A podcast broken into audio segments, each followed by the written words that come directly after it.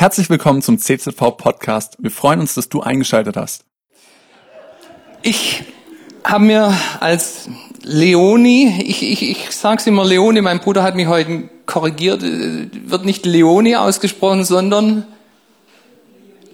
Leonie. Ein bisschen anders betont, ne? Kriegt man immer ein E-Mail, wenn man in Karlsheim predigt. Was predigst du? Hast du eine PowerPoint? Schickst du mir durch. Und dann merkt man, jetzt wird es langsam Zeit, sich Gedanken zu machen darüber, was man predigen will.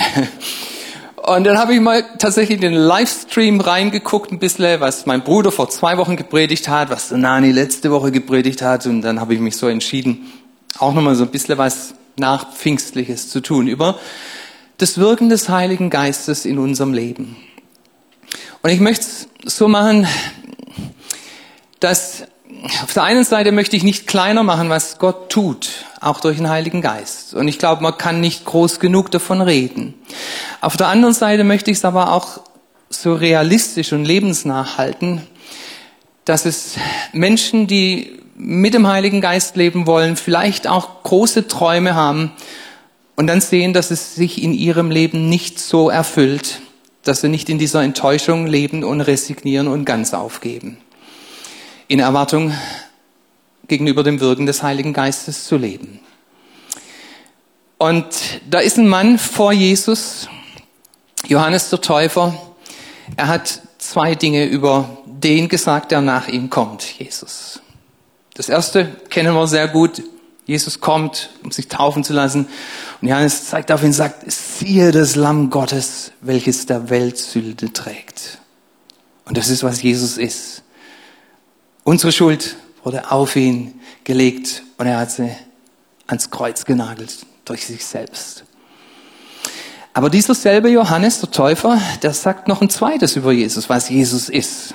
Er sagt nämlich, ich taufe euch mit Wasser, aber nach mir wird einer kommen, der wird euch nicht mit Wasser taufen wie ich, sondern er wird euch mit Geist und mit Feuer taufen. Jesus ist der Täufer mit Geist und mit Feuer. Das ist das Zweite, was Jesus für jeden Mensch tun möchte. Möchte die Sünde wegnehmen von dir und dann möchte er dich mit seinem Geist erfüllen. Johannes der Täufer, wir sagen das so fast, als ob Johannes der Vorname wäre und Täufer ist der Nachname, aber es war ja nicht so, das wisst ihr. Er wurde so genannt, weil er so viele Leute, die da kamen zu ihm in die Wüste, die hat er alle zum Wasser geführt und hat so untergetaucht. Und dann haben die Leute über Johannes gesprochen und da gibt's ja viele, selbst in der Bibel gibt's einige, die den Namen Johannes haben und dann, ja, Johannes, hast du gehört? Ja, welcher Johannes? Der, der so viele tauft, Johannes der Täufer. So kam es zu diesem Namen. Ne? Und dieser Johannes, der Täufer, der sagt, es gibt noch mal einen, der diesen Titel führt und berechtigterweise trägt, nämlich dieser Jesus, das Lamm Gottes, er ist auch ein Täufer. Nur eben nicht ein Täufer im Wasser, sondern ein Täufer im Heiligen Geist. Und darüber möchte ich ein bisschen sprechen. Das ist, was Jesus tatsächlich bei dir tun möchte und auch bei mir. Und es ist wichtig. Wir in Stuttgart-Feingen, wir haben gerade so die Apostelgeschichte durchgenommen, aber nicht chronologisch, also Kapitel 1, 2, 3, 4, sondern thematisch wichtige, dominanten Themen rausgegriffen und darüber gesprochen. Kenne mich jetzt gut aus in der Apostelgeschichte. Und da ist dieses erste Kapitel. Und manches Mal fragt man sich, warum hat Gott das, was dort drin steht, was berichtet wird, warum hat er das da reingeschrieben? Jesus ist noch da, ist nach seinem Grab noch einmal auferstanden, hat sich gezeigt mit seinen Jüngern, hat sie gelehrt. Und dann führt er sie zum Berg und er fährt gen Himmel, Himmelfahrt, großes Fest. Und dann geht's aber noch weiter. Jesus sagt, der Heilige Geist wird auf euch kommen, ich werde euch mit meinem Geist taufen und wenn das geschieht, dann werdet ihr Kraft empfangen, um meine Zeugen zu sein. Das sind diese zehn Tage zwischen zwei großen christlichen Festen. Himmelfahrt und Pfingsten. Eine ganz kurze Periode, aber ganz speziell in der Bibel. Heilsgeschichte, ja, Altes Testament und dann die Zeit Jesu, dann die Apostelgeschichte und so weiter. Gott handelt in verschiedenen Zeiten etwas unterschiedlich mit uns Menschen. Und da gibt es dieses kurze Zeitfenster von zehn Tagen. Und darüber wird uns in der Bibel berichtet. Was ist da passiert in diesen zehn Tagen? Wenn er in den Himmel geht und euch den Himmel anschaut, gigantische, umwälzende Dinge sind da passiert. Jesus fährt zurück zu seinem Vater, er wird zum Thron geleitet, darf Platz nehmen zur Rechten der Kraft Gottes und ihm wird ein Name verliehen, der über alle Namen ist. In der Welt und auch in der unsichtbaren Welt. Er hat gesiegt, er hat das Heil geschaffen und jetzt darf er diesen Platz einnehmen. Er hat Macht über alles. Und dann empfängt er vom Vater, was verheißen war, den Heiligen Geist. Und dann schüttet er ihn am Pfingsten über seine Nachfolger, über die Jünger aus. Also gewaltige Dinge, zwei gewaltige Dinge sind geschehen im Himmel in dieser Zeit. Was ist in diesen zehn Tagen auf der Erde passiert? Eigentlich nichts. Und das ist genau das, was Jesus auch gesagt hatte. Wartet, ihr braucht die Kraft des Heiligen Geistes um meine Zeugen. Ihr werdet meine Zeugen sein, aber jetzt noch nicht, geht erst und wartet. Aber warten fällt uns Menschen schwer. Ja, warten, bis der Hochzeitstag endlich kommt und ist schwer. Und dann beten sie. Beten kann man immer, ist immer gut. Aber Beten fällt uns auch manches Mal schwer, weil es auch mit Warten auf die Antwort Gottes verbunden ist. Und da sitzen sie, Männer, Frauen, alles Leute, die tatkräftig waren, Aktionäre, und beten und warten, wissen auch nicht genau wie lang und irgendwann wird es dem Petrus zu lange. Und er steht auf und sagt, hey Leute, jetzt kommt, macht mal die Augen auf, wir müssen was tun. Und dann sagt er, Jesus hat zwölf von uns erwählt, um seine Jünger zu sein, bei ihm zu sein. Er hat uns gelehrt und er will uns aussenden als Apostel. Und da ist der eine Platz leer geworden. Judas ist abgefallen. Und jetzt sind wir nur elf. Und elf ist eine völlig unbiblische Zahl. Das müssen wir wieder ändern, müssen wir es wieder biblisch machen. Wir müssen einen Ersatz wählen für den Judas. Und dann machen sie es richtig gut, wie das Christen machen. Die äh, überlegen sich, was für Qualifikationen, was sagt die Bibel darüber, was hat Jesus uns gesagt und wir beten, das tun sie alle, stellen zwei Leute auf, einen Josef und einen Matthias. Und das Los fällt auf den Matthias. Matthias wird als Ersatz für Judas gewählt. Apostel Matthias. Sag mir mal, was hat der Matthias getan? Kennt ihr ihn? Was, was wisst ihr über Matthias? Nichts, richtig. Wenn er jetzt was gesagt hätte, wäre es falsch gewesen. Wir lesen nichts mehr von diesem Matthias. In der Apostelgeschichte, in den Briefen wird er nicht erwähnt, in der Offenbarung kommt er nicht mehr vor. Nichts. Der andere, der Josef, der auch Kandidat war, der wurde wenigstens noch ein prominenter Ältester in der Gemeinde zu Antiochien. Aber Matthias nichts. Und ich glaube, das ist der Grund, warum Gott diese Geschichte auch in die Bibel schreiben ließ. Jesus hat gesagt, wartet, tut nichts. Es waren nämlich zehn Tage, wo auf der Erde ein geistliches Vakuum existierte. Jesus war nicht mehr da und der Heilige Geist war noch nicht da. Keine Person des dreieinigen Gottes war so jetzt prominent auf der Erde. Und Gott sagt, Jesus hat es seinen Jüngern vorher gesagt, ohne mich könnt ihr nichts tun. Aber das fällt uns Menschen schwer, weil wir können ja so viel tun. Wir sind stark, wir sind intelligent, wir haben einen Tatendrang. Aber im Reich Gottes ist es genauso. Und ich glaube, dass das die Lektion ist, die Gott uns lehren möchte durch diese Geschichte, durch diese zehn Tage. Ohne ihn können wir geistlich im Reich Gottes nichts tun. Alles, was sie getan haben, hat zu nichts geführt. Aber dann geht's ja weiter in der Apostelgeschichte, Kapitel 2 bis 27, 28. Und wenn man diese Geschichte der ersten Christen liest, dann merkt man, was möglich ist, wenn wir als Jünger Jesu es ernst meinen, uns hingeben, uns erfüllen lassen vom Heiligen Geist, was Gott tun kann. Deshalb gibt's die Apostelgeschichte.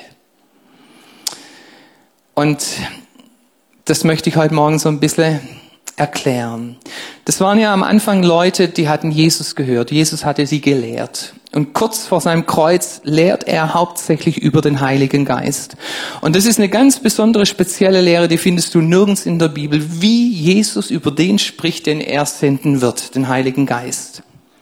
Und Jesus benutzt dort im Johannesevangelium, vielleicht können wir es kurz einblenden, mit einem ganz speziellen Begriff vom Heiligen Geist, nämlich einen anderen Beistand werde ich euch geben.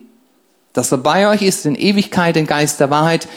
Die Welt kann ihn nicht empfangen, weil sie ihn nicht sieht noch erkennt. Ihr kennt ihn, denn er bleibt bei euch und wird in euch sein. Niemand hat so vom Heiligen Geist gesprochen, außer Jesus. Und da benutzt Jesus so einen ganz speziellen Begriff, den ihr kennt. Wenn ich ihn auf Griechisch sagen würde, wüsstet ihr den, weil es so speziell ist, dass er in vielen Sprachen übersetzt wurde, nicht mit dem Begriff in dieser Sprache, sondern einfach transliteriert wurde. Auch Paraklet, Parakletos.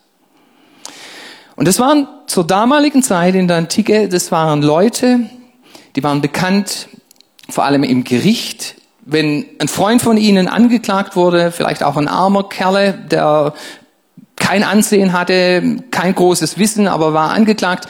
Aber die hatten einen Freund, die waren angesehen, die hatten viel Wissen, prominent, die sind dann mit ihrem Freund zu Gericht gegangen und sind beigestanden. Sie haben geholfen, sie haben Rat gegeben, wie man argumentiert, was man sagt und wie man es sagt.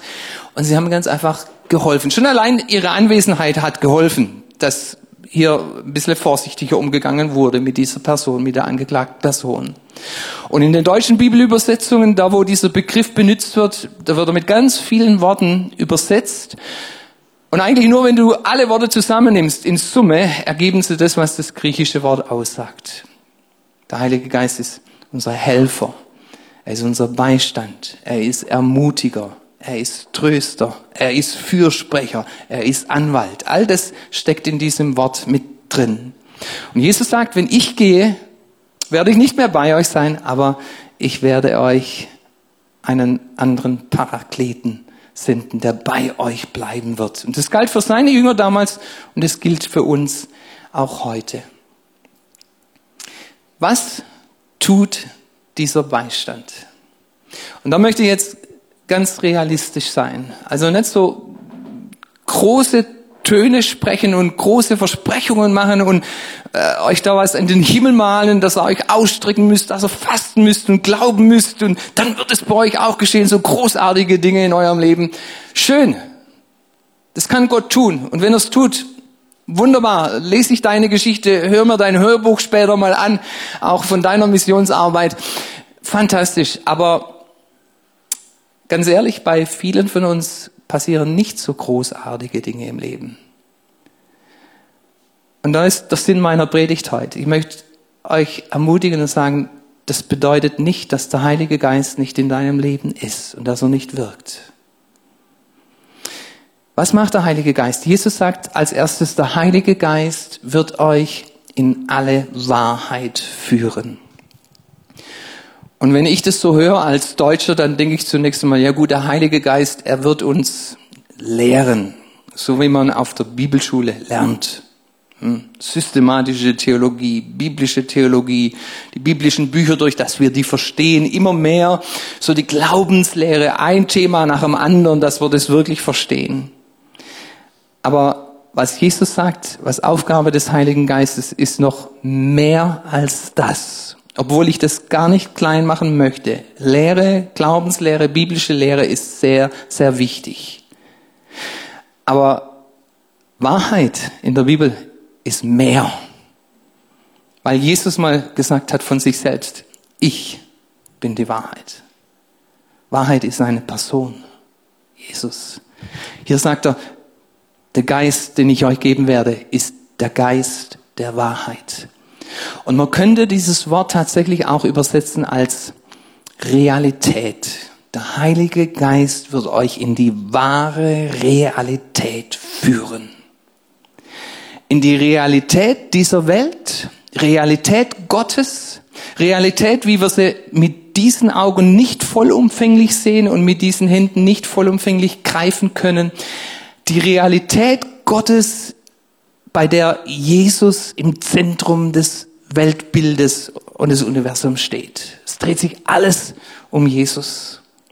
Und der Heilige Geist ist die Person, die Jesus uns gesandt hat, die in uns ist, die bei uns ist, die auf uns ist und uns hilft, die Realität zu erfassen, wie sie wirklich ist, obwohl wir sie als Menschen nicht so sehen. Und deshalb fällt es uns schwer, die Realität auch zu sehen.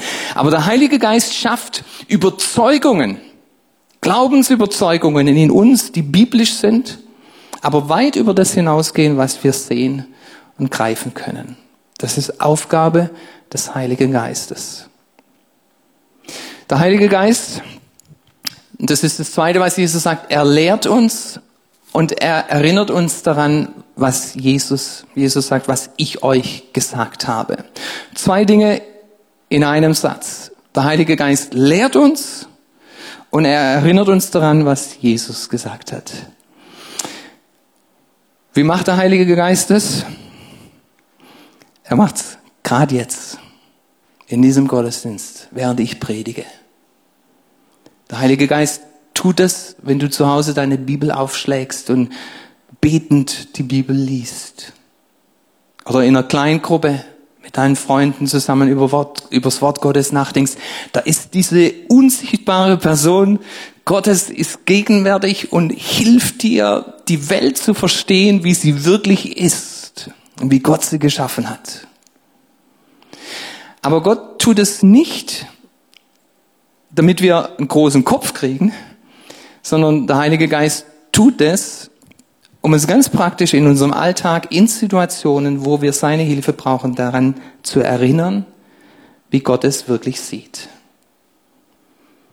Er lehrt uns und das macht er kontinuierlich und es braucht unsere auch aktive Mitarbeit. Wir müssen tatsächlich das Wort Gottes öffnen, müssen nachdenken, müssen begreifen wollen und lernen. Aber dann, wenn eine schwierige, komplizierte Situation kommt, wo wir Hilfe brauchen, um zu wissen, dass wir uns richtig entscheiden, dann ist er da und er erinnert uns an das, was er uns gelehrt hat. ich stelle mir so vor, dass es bei den meisten von uns, es gibt ja auch Leute, ja, die sagen, ich habe Gott so gehört, wie ich jetzt meine Stimme höre. Also im Ohr. Aber das sind wenige. Und bei den meisten, denke ich, läuft's ab wie Intuition.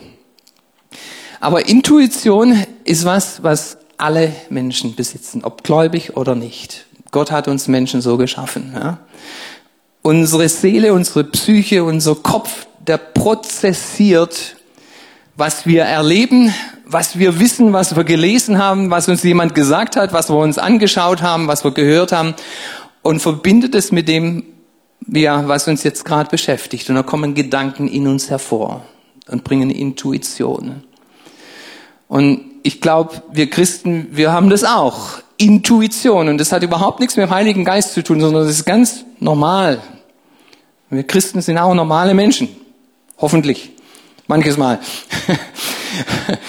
Aber zusätzlich zu dem, was andere Menschen erleben, besteht bei uns diese Möglichkeit, dass der Heilige Geist da ist und genauso auch mit reinspricht in das, was in uns prozessiert wird und zu Gedanken führt für die Situation. Das ist, was der Heilige Geist tut. Er zeigt uns Zukünftiges. Ja, da denken jetzt manche, ah, toll, das ist, was ich mir wünsche, aber ich habe es noch so wenig erlebt. Ja, Wäre doch schön, wenn mal so ich aufstehen könnte in der Gemeinde und könnte sagen, ihr lieben Leute, der Krieg in der Ukraine, der geht noch genau zwei Monate und zwei Tage und zwei Stunden und dann hört er auf. Dann wird Putin vernünftig und er wird ein richtiger Regent. Zukunft. Er wird euch Zukünftiges lehren, der Heilige Geist. Ich glaube aber nicht, dass es darum geht. Der Heilige Geist ist nicht dazu da, um unsere Neugierde zu befriedigen. Er ist da, um Überzeugungen in unserem Herzen zu schaffen und zu kreieren, zu zeigen, damit wir tatsächlich damit rechnen und es in die Entscheidungen unseres Lebens mit einbeziehen, dass unser Leben endlich ist.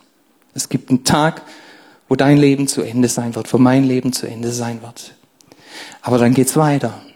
Und dann kommt eine Ewigkeit nach der anderen, von Ewigkeit zu Ewigkeit zu Ewigkeit zu Ewigkeit. Es geht immer weiter. Und wie es weitergeht, das Glück, das ich dann erlebe dort vielleicht in dieser unendlichen Ewigkeit. Oder auch das Gegenteil von dem. Das hängt ganz viel damit zusammen, wie ich heute lebe. Und genau das ist das, was der Heilige Geist tut, indem er uns Überzeugungen für die Ewigkeit ins Herz reinschreibt. Und es hilft uns, es ist wichtig für uns, mit Perspektive Ewigkeit heute zu leben. Nur Leute, die wissen, dass es eine Ewigkeit gibt, die können heute auch richtig leben. Und das vierte, was der Heilige Geist macht, er tut sehr, sehr viel mehr. Ich habe jetzt bloß mal die Hauptpunkte rausgegriffen von dem, was Jesus im Johannesevangelium 14 bis 16 über den Heiligen Geist, diesen Parakleten, lehrt. Der Heilige Geist, das ist eine seiner Hauptaufgaben, er zeigt immer wieder auf Jesus. Und er macht Jesus groß. Nicht, weil Jesus klein wäre und weil man ihn groß machen müsste, sondern weil wir manches Mal die Größe Jesu nicht erkennen, wie sie wirklich ist. Er ist auf dem Thron Gottes über alle Namen und über alle Mächte. Und ganz konkret in Situationen, wo wir vielleicht keine Perspektive mehr haben, wo wir nicht mehr wissen, wie es weitergehen soll, wie sich dieser Knoten auflösen könnte. Da ist der Heilige Geist da und es ist seine Aufgabe von Gott, von Jesus, dann auf Jesus zu zeigen und sagen, ja, die Situation ist verfahren, die ist hoffnungslos, aber schau nicht nur auf diese Situation, sondern schau auf diesen erhabenen Herrn, der auf dem Thron sitzt. Das ist Aufgabe des Heiligen Geistes. Ist gar nicht so weit weg. Das ist, was wir erleben, immer wieder. Und das sind immer keine besonderen Leute, über die ein Film gedreht wird oder ein Buch geschrieben wird. Reinhard Bonke, Benny Hinn oder wie sie alle heißen, die, die Guten und die Gauner und ganz normale Menschen, die in kleinen Dingen, aber die konkrete Hilfe dessen erfahren, den Jesus uns versprochen hat, der an unserer Seite ist, der uns erfüllt. Wie haben unsere Vorfahren, die ersten Christen, wie haben die das erlebt in der Apostelgeschichte? Wenn du die Apostelgeschichte liest, dann merkst du, nachdem diese Jünger Jesu erfüllt waren mit dem Heiligen Geist, Jesus hat sie in den Geist und in die Kraft in Feuer getauft. Da hatten die tatsächlich eine größere Freiheit, größeren Mut, Kraft, um auch über Jesus zu reden mit Leuten, die ihn noch nicht kannten. Und es waren nicht nur die großen Apostel. Am Anfang waren es die Apostel. Petrus am Pfingsttag fängt an zu predigen, mutig, hat denen auf den Kopf zugesagt, was sie gesündigt haben an Jesus. Ja. Und viele Leute bekehren sich. Aber nach den Aposteln sehen wir auch, wie zum Beispiel Philippus und Stephanus, die nicht zu dieser Zwölfergruppe gehört haben, die gingen. Stephanus hat den Juden gepredigt, die, die gegen ihn waren. Das waren Gegner. Der hatte Weisheit, der hatte Überzeugungskraft, der hatte Mut. Und ist natürlich auch gesteinigt worden. Aber Philippus predigt, Erweckung beginnt, die haben Mut, über Jesus zu reden. Aber das Schöne ist, dass uns die Apostelgeschichte zeigt, dass es nicht nur die Apostel und nicht nur ein paar auserwählte andere waren, sondern alle Christen waren so. Die hatten Mut, von Jesus zu reden. Sie waren erfüllt vom Heiligen Geist. Verfolgung hat begonnen. Johannes, Petrus werden gefangen genommen, werden interrogiert, werden geschlagen, wieder zurückgesandt, verboten von Jesus zu reden. Die Gemeinde hört es. Sie beten bitten Gott um Kühnheit und Kraft, Wunder und Zeichen. Und der Heilige Geist kommt auf sie und dann heißt es, und sie gingen alle und predigten das Wort Gottes. Und als dann die Verfolgung wirklich heftig wurde, als Paulus, damals noch Saulus, anfing, Christen zu verfolgen, ins Gefängnis zu werfen und dafür zu sorgen, dass sie umgebracht werden, da haben sich die Christen verstreut. Nur die Apostel sind in Jerusalem geblieben, die Christen gingen nach Samaria und so weiter. Und sie schwätzten das Wort Gottes. Das ist es, wie es drin steht. Tatsächlich, sie schwätzten das Evangelium. Mit Leuten haben sie geschwätzt über Jesus. Und die gute Nachricht, dass Versöhnung mit Gott möglich ist, weil das Lamm Gottes da war. Und die hatten den Mut, das zu tun, weil sie erfüllt waren mit dem Heiligen Geist. Ich glaube, dass Gott es tatsächlich tut. Wir können von Jesus reden, müssen das gar nicht unnatürlich tun, für ganz natürliche Art und Weise Möglichkeiten, Gelegenheiten, die Gott uns schenkt, ergreifen und zu sagen, ja, ich bin Christ. Ich glaube das, was in der Bibel steht. Ich glaube, dass die Bibel Gottes Wort ist. Ich glaube, dass Gott uns liebt und Versöhnung möglich gemacht hat, dass, dass man weiß, ich bin ein Kind Gottes, alles ist gut zwischen mir und Gott und wenn ich heute sterben würde, würde ich in den Himmel kommen. Mut, das Wort Gottes zu reden, das hatten die damals. Dann sind natürlich Wunder und Zeichen sind passiert. Großartige Wunder und Zeichen. Bei Petrus, bei Paulus. Soweit, dass bei Petrus tatsächlich, wo er gelaufen ist, die Leute wussten, Wunder geschehen, die kommen nicht an den Rand, die haben Leute hingesetzt, wo sein Schatten dann hinfiel von der Sonne. Und die hatten den Glauben, dass die Leute geheilt werden, wenn der Schatten auf sie fällt. Bei Paulus, wenn man predigt, ihr merkt es, ich habe schon eine zweite Gottesdienst hin, hinter mir, haben sie die Schweißtücher haben sie gesucht vom Paulus und die haben sie gesammelt und mit den Schweißtüchern die Kranken berührt, dass die Kranken gesund werden. Und wir sind eine Pfingstgemeinde, wir glauben, Gott tut Wunder und Zeichen auch heute noch. Ne? Und wie oft wird es auch gepredigt und glaubt und betet und und dann fragen wir uns, warum passiert heute so wenig?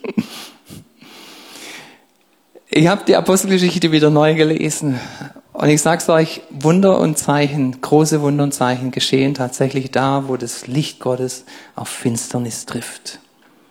Da, wo das Evangelium ins Heidentum eindringt. Da geschehen große Wunder und Zeichen. In der Apostelgeschichte war es am Anfang in Jerusalem. Dann ging das Evangelium weiter. Das Licht ist weitergegangen in die Türkei rein, nach Griechenland rein. Später liest du nicht mehr von Wunder und Zeichen in Jerusalem. Der Paulus geht, predigt, gründet Gemeinden im Heidenumfeld. Wunder und Zeichen passieren, aber auch nicht in jeder Stadt, nicht in jedem Dorf.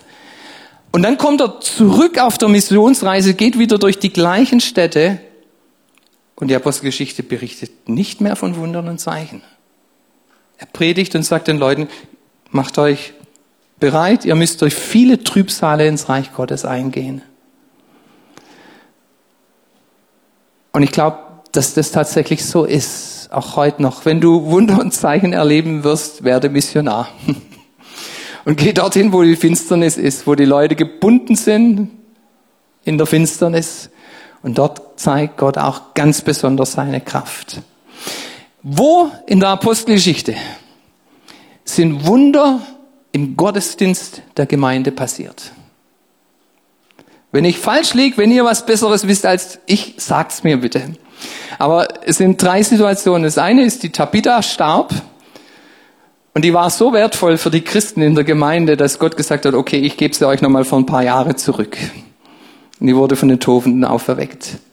Und dann war ein junger Mann, der hat sich beim Paulus, der ein langer Prediger war, ins Fenster gesetzt im dritten Stock. Und das sollte man nie tun, wenn einer da ist, der lange predigt.